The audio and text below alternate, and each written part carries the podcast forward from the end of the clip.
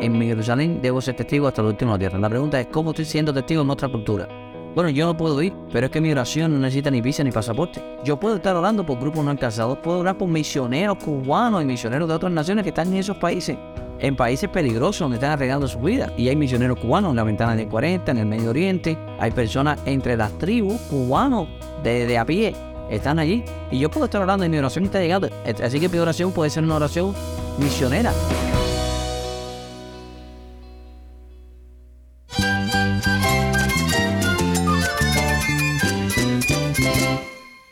Jesús es nuestro Salvador, nuestro amigo. Cristo es mi guía. Cristo significa todo, pero en primer lugar mi Salvador, mi refugio en tiempos difíciles. Él es nuestra fortaleza. Es la salvación, es la vida eterna. Bueno, Cristo es, es vida. Él es suficiente. Él es el héroe de esta gran historia. Cristo para mí es mi todo. Es todo. Estás escuchando a El Faro de Redención. Cristo desde toda la Biblia para toda Cuba y para todo el mundo.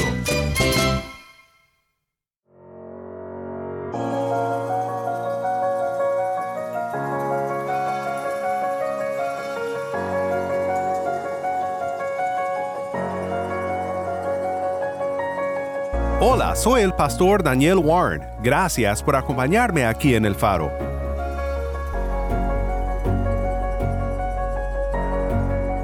Estamos en una nueva serie titulada Cuba a las Naciones. Ya que crecí en el campo misionero en México, ha sido de mucha bendición para mí ver la pasión que la iglesia cubana tiene para las misiones globales. Esta semana estaremos compartiendo reflexiones de pastores y misioneros cubanos sobre el tema de llevar las buenas nuevas de Cristo a personas de toda tribu, nación y lengua. En este episodio continuamos nuestra conversación con el pastor Karen Lescalle sobre el tema de las misiones en el contexto cubano. La- las misiones se hacen con la mano de los que dan, con las rodillas de los que oran y con los pies de los que van. Entonces, usted puede hacer misiones mundiales, no hay pretexto. La iglesia cubana está llamada por Dios a hacer misiones mundiales, lo puede hacer orando, dando o yendo. Quédate conmigo para seguir pensando juntos sobre el gran llamado de las misiones.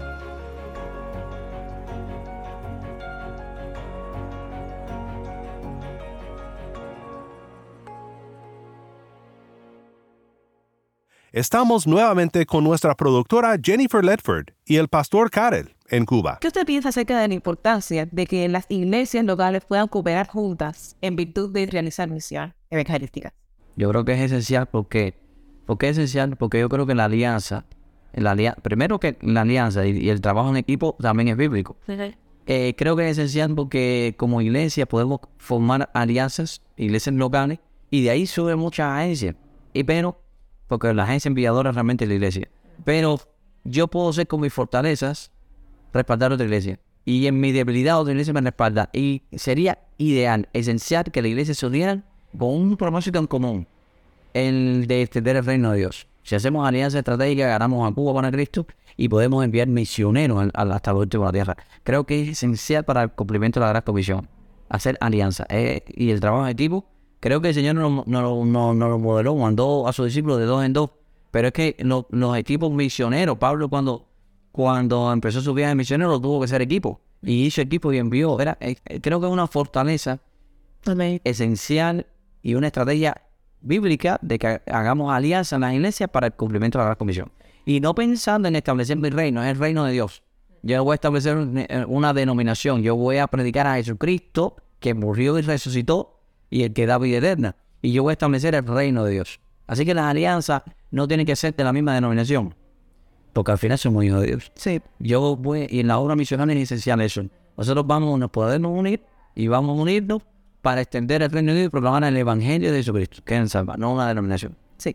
Me gusta mucho que usted haya mencionado el hecho de, del fundamento bíblico de no solamente de la cooperación, sino de varios elementos, porque pienso que naturalmente si es voluntad de Dios que nosotros llevemos a cabo la misión, Dios obviamente no nos va a dejar desamparados. O sea, tenemos la palabra de Dios para guiarnos en todos los aspectos que necesitamos poner en práctica a la hora de pensar y llevar a cabo una misión.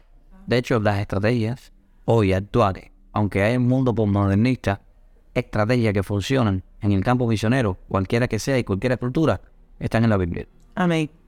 Hay un, hay un país politeísta, animistas. Pablo se encontró con ellos, ahí están, en el aeropuerto de Atenas, qué estrategia usó, eh, cómo conoció de la cultura, cómo se enroló en la cultura, cómo conoció. Entonces, eh, sobre la conmovisión misionera, eh, cómo conoció una cultura y cómo usó aspectos de esa misma cultura para poder proclamar el Evangelio. Es decir, hay muchas estrategias que hoy se llevan y no es que estamos inventando nada, ya está en la Biblia, esa estrategia misionera. Entonces, por eso es necesario tener la Biblia, esa es nuestro manual, nuestra guía, hasta el manual de estrategia. Hay muchos que pueden escribir muchos libros de estrategia, pero está en la Biblia. Y la mejor estrategia es depender del Espíritu Santo. Amén. El Espíritu Santo que convence de pecado, justicia y juicio. Exacto. Un misionero debe tener una relación muy estrecha y dependiendo del Espíritu Santo. Así mismo todo líder, todo cristiano debería ser, ser lleno del Espíritu Santo. Pero el Espíritu Santo nos da estrategia que nosotros nos sorprendemos. Amén. ¿No? Que nosotros podemos planificar, llevar a la mesa, estudiar, vamos a hacer esto, pero el Espíritu Santo nos dice no. Por aquí es por aquí. Entonces hay que ser sensible al Espíritu Santo. Y también la palabra de Dios siempre nos muestra que, que de hecho, un pastor que yo conocí una vez siempre nos decía, Dios se ha propuesto siempre respaldar su palabra. Amén. O sea, nosotros podemos implementar muchísimas maneras de predicar el Evangelio, de alcanzar, pero si no contamos con la voluntad de Dios, con la ayuda de Dios, con los métodos de Dios, entonces cuando nosotros nos ponemos a crear métodos por nosotros mismos, aislados de la voluntad de Dios, de los métodos de Dios, eh, eh, pienso que es como que estaríamos escogiendo cómo glorificar a Dios. Eh, pues, escogiendo independientemente nuestro camino, si de hecho Dios en su palabra nos ha dejado claro cómo Él desea ser adorado, cómo Él desea ser, eh, de hecho también predicado a la nación.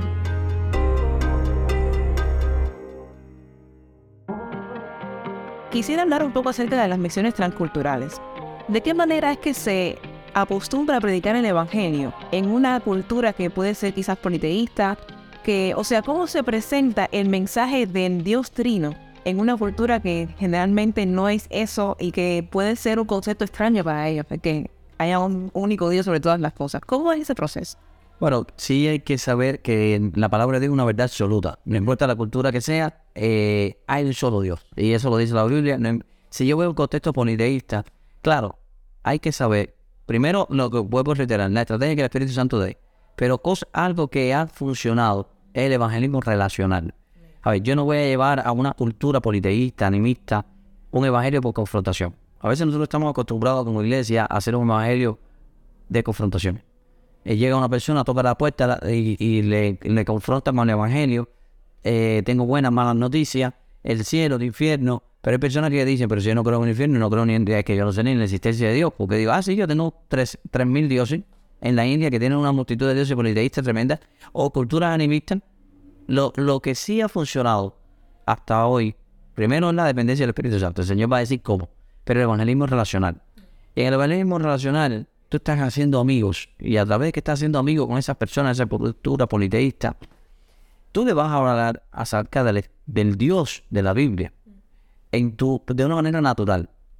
Eh, al hacer relaciones amigos de esa cultura, usted de manera natural va a impactar esas vidas, porque el Espíritu Santo está en ti, pero ellos pueden ver que tiene algo diferente. Hay veces que le ha preguntado, ¿hay algo diferente en ti? ¿Qué es lo que hay? Bueno, quiero contarte que Dios adora al Dios creador de los cielos y la tierra. Yo, el Dios que envió a su Hijo Jesucristo, de, pero, y que ese Hijo murió por nosotros, por nuestro pecado. Yo creo que Dios sensibiliza el corazón, lo creo, y el Espíritu Santo prepara ese corazón, que son tierras fértiles, donde nosotros somos los sembradores, esparcimos el Evangelio, la semilla, y caen en tierra fértil. Ahora, en otras culturas es hasta peligroso ser un- hacer un evangelismo, y le ha costado la vida mucho hacer un evangelismo de confrontación. Creo que Dios da una estrategia, pero sobre todo ha funcionado el evangelismo relacional. Las estrategias son diferentes que en, nuestra cultura. Sí o sí, es depender del Espíritu Santo, el Señor va a decir cuál es la estrategia, pero hay muchas maneras, a través del servicio, a lo mejor a través de tu profesión, estás sirviendo a una persona, a través del, del servicio médico, con maestro, tus alumnos, como parte de un proyecto social, pero van a ver la gloria de Dios reflejada en ti. Algo va a llamar la atención de ti.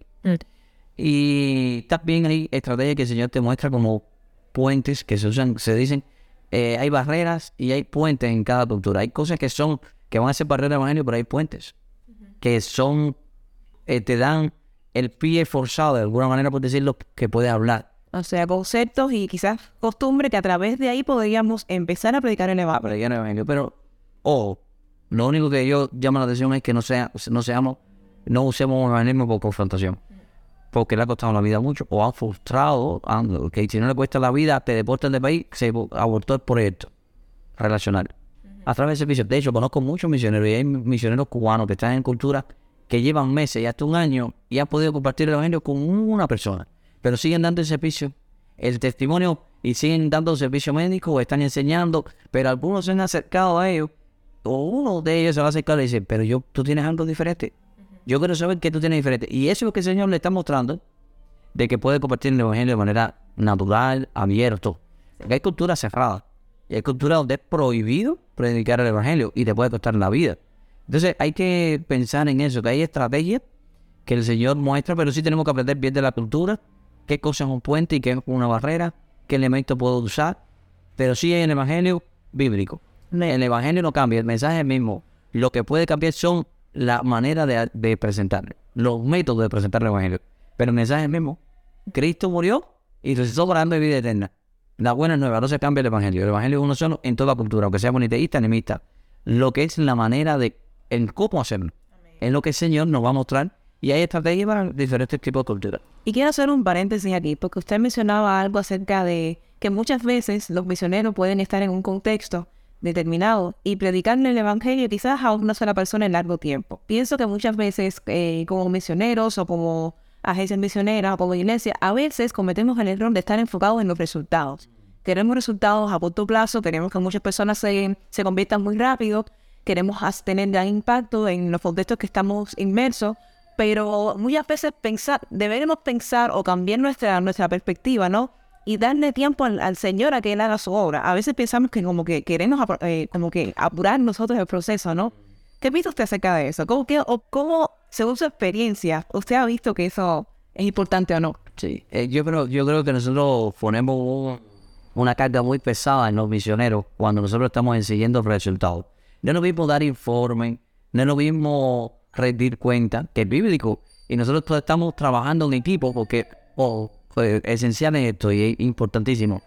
Los misioneros están en el campo, pero nosotros somos parte del equipo. Estamos sosteniendo la soga aquí, les sostenemos económicamente, lo pastoreamos, estamos cuidando de ellos, estamos cuidando de su familia, estamos levantando financiamiento para ellos.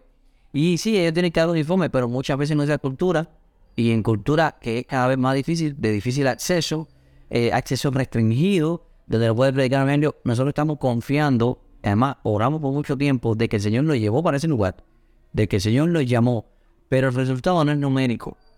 Conocemos a través de la historia de las misiones de que Russell Taylor, por ejemplo, tuvo eh, a los siete años el primer convertido.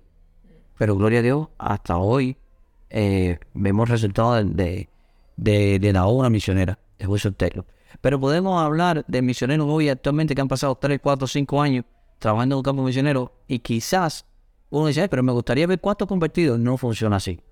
Quizás lo único que se convierte llega a ser un líder, llega a ser el apóstol en esa nación o el, el líder. No está buscando números, pero sí ellos rinden cuenta Sí. pero no podemos poner una presión de número. No es lo mismo que en Cuba. Ay, damos números, ¿cuántos convertidos son más? Y, y se convierten en 10 personas, 15 personas, 30 personas, cientos de personas. No, eso no es lo que se le exige al misionero. Estoy obedeciendo al Señor y yo recuerdo algo, el Señor nos hace responsable de la obediencia y no del éxito.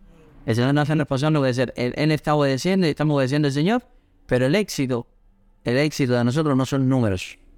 El éxito de nosotros es la obediencia a Dios. Que el Señor sea glorificado. A veces no me toca ser sembrador y no cosechador. Exacto. Uno siembra y otro cosecha. Sí. Y muchas veces queremos hacerlo todo. Queremos hacer todas las funciones. Dice eh, Pablo, yo planté, Apolo regó, pero el crecimiento lo ha dado, le da el Señor. Entonces, a veces estoy en una cultura y lo que voy sembrando, viene otro atrás y cosecha, pero yo fui el que sembré. Por ejemplo, un ejemplo, ¿no? Y hay veces que yo puedo estar en el ministerio y puede ser frustrante, verdad que a veces es frustrante, seguro se desanima, pero quizás me toca ser sembrador y el otro el que va a cosechar, pero el crecimiento lo da el Señor. Entonces, eso es algo que tenemos que tener en cuenta, no podemos poner una carga o un lastre en el ministerio de un misionero que es numérico. Si rinde cuenta, cuentan, le conté la historia bíblica a este, eh, Dios me abrió una puerta por aquí, oren porque hay una oportunidad. Hermano, estamos través de este ministerio impactando vidas. pero muchas veces Sí, no hay, no hay convertido, pero...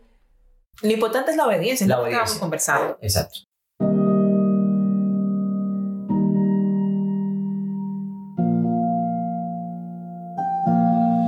Entonces, me gustaría conversar ahora, pastor, acerca del el carácter de los misioneros. O sea, las personas que van a tiempo completo a dedicarse al ministerio de misiones, ¿qué características deberían tener? O sea, según su experiencia.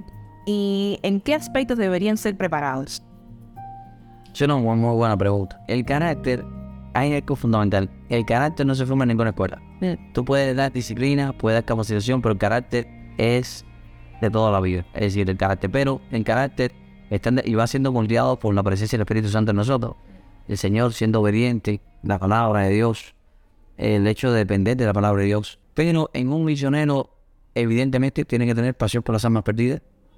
Si vamos a hablar de un perfil, algo así, de- del perfil, y tiene que ser una persona que ame la palabra de Dios, tiene que, tiene que ser una persona que tenga pasión por las almas perdidas, tiene que ser una persona que sepa trabajar en equipo, tiene que ser una persona que tenga disciplina y desarrolle disciplinas espirituales como el ayudo, tiene que la oración fundamental eh, y la lectura de la Biblia, como hice referencia anteriormente. Pero esos son perfiles. Se puede preparar en idioma, se puede preparar en, Biblia, en teología, pero he hablado con muchos misioneros que realmente a lo mejor no han pasado una gran capacitación teológica, pero que son efectivos en el campo porque tienen un llamado. Entonces, quiero hacer referencia a que es importante que la persona sea llamada por Dios. Lo que te mantiene en el campo es el llamado. Lo que te da la estrategia, lo que es la dependencia del Espíritu Santo, como habíamos mencionado, la- la- las disciplinas espirituales, como la oración, la lectura de la Biblia, el ayuno, eh, y, uno puede desarrollar habilidades, y tiene que desarrollar habilidades. Y es bueno prepararse en un instituto, pasar capacitación, ofrecer las capacitaciones que ofrece una agencia o el seminario, eh, debe ser capacitado. Pero ojo, hay muchas personas que son capacitadas, pero no son llamadas. Hay una diferencia en la palabra de Dios, el Señor hace la diferencia entre los llamados y los asalariados. Y yo creo que los que más tienen éxito y los que tienen éxito en la obra misionera son los llamados. Sí. Y Dios capacita. eh, Aunque llama como llaman, Dios capacita. Entonces, estos llamados van a ser capacitados por el Señor. Ah, ahora, no hay ninguna escuela que te prepare para la obra misionera. Nosotros hemos dado cuenta que a pesar de que se le da una capacitación de seminario, en el campo no hay capacitación que nos prepare para los choques culturales y las cosas que van a vivir. Lo que lo prepara en la dependencia de Dios y lo sostiene el llamado de Dios. Ah. Lo sostiene el llamado de Dios en el campo. Porque nunca van a estar preparados. Óptimo para el campo, no van a, van a estar. Na- ninguno de nosotros estamos preparados. ¿Qué nos prepara? La dependencia del Señor. Amén. El Señor nos lleva al campo. Estoy seguro que el Señor me está llamando a África. Estoy seguro que el Señor me llevó. Hay elementos y cosas que aprendí que me pueden ayudar, pero realmente lo que me sostiene ahí es el llamado, la dependencia de oración, el ayuno y bueno, el trabajo en equipo, por supuesto. Hay muchas habilidades que uno puede desarrollar, pero sobre todo la persona tiene que ser llamada, llamada. Entonces, más que, más que carácter, eh, tiene que tener un carácter, por supuesto, un, ca- un carácter cristocéntrico. Cristocéntrico. Ese es el carácter que yo podría definir a un misionero cristocéntrico. Y, y con eso, habilidades que puede desarrollar, que puede ser el idioma, puede ser habilidades, hay muchas habilidades que puede desarrollar para ser un misionero efectivo en el campo y según el contexto. Pero carácter cristocéntrico, pero sobre todo tener disciplina espiritual. Y sobre todas las cosas, sobre todo el llamado de Dios. Este seguro que está siendo llamado por Dios. Pastor, ¿qué palabra de exhortación usted le puede dar a todas aquellas, aquellas personas que estén en el programa que se sientan inclinados por el área de las misiones, pero quizás no tengan el llamado? O sea, ¿de qué manera nosotros podemos apoyar la realización de las misiones sin quizás estar en el campo o a lo mejor yo pienso que no soy muy buena predicando el Evangelio? ¿Qué palabra de exhortación usted nos puede dar? Sobre todo que todos, todos estamos llamados por el Señor mismo a ser discípulos. Yo creo que, aunque yo puedo decir, yo no soy bueno evangelizando, pero yo me puedo preparar. Por ejemplo, ahí es una habilidad que podemos desarrollar. Yo puedo, en la misma iglesia, o los líderes ser intencionales en eso, en preparar al pueblo de Dios a predicar el Evangelio. Y todos somos parte de, de la, de la gran comisión, porque fuimos llamados todos. Importante señalar, los misioneros no son los únicos que predican el Evangelio, porque todos estamos llamados a ser misioneros. Todos estamos llamados a, cumplir la gran comisión y ser testigos del Señor. En todas partes, en toda nación, en todo contexto, estamos llamados. Que todos estamos llamados a cumplir la gran comisión. No hay pretexto o justificación por una persona no, no predicar el Evangelio. Tú puedes predicar el Evangelio a tu vecino, a tu compañero de trabajo, de estudio. Estamos llamados a todos. Dios está esperando que nosotros los representemos, embajadores de Cristo, somos.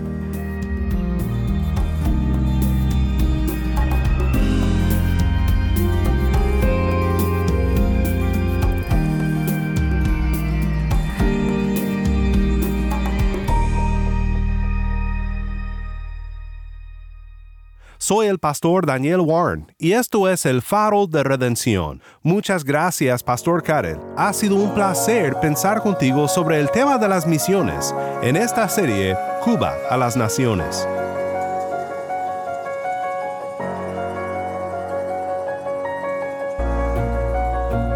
Si estás escuchando por el podcast, te quiero agradecer por tu ayuda en hacer que crezca la audiencia del faro. Sabemos que muchos han de estar compartiendo con otros sobre cómo seguirnos en el podcast en Apple Podcast, Google Podcast, Spotify o por otros medios, porque notamos la diferencia que ha hecho. Si no lo has hecho, te pido que compartas esta semana con un amigo sobre cómo puede escuchar el faro de redención en el podcast o en la página web.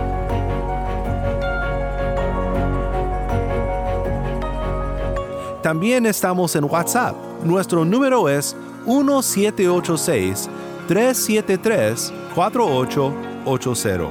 Nuevamente nuestro número de WhatsApp 1786-373-4880. Envíanos un mensaje de voz, nos encantaría saber de ti.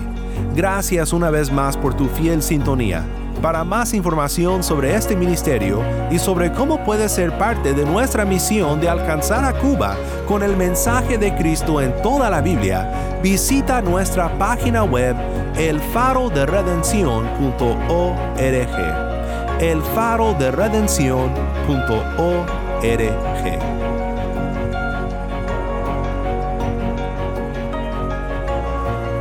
Soy el pastor Daniel Warren. Te invito a que me acompañes mañana en esta serie Cuba a las Naciones.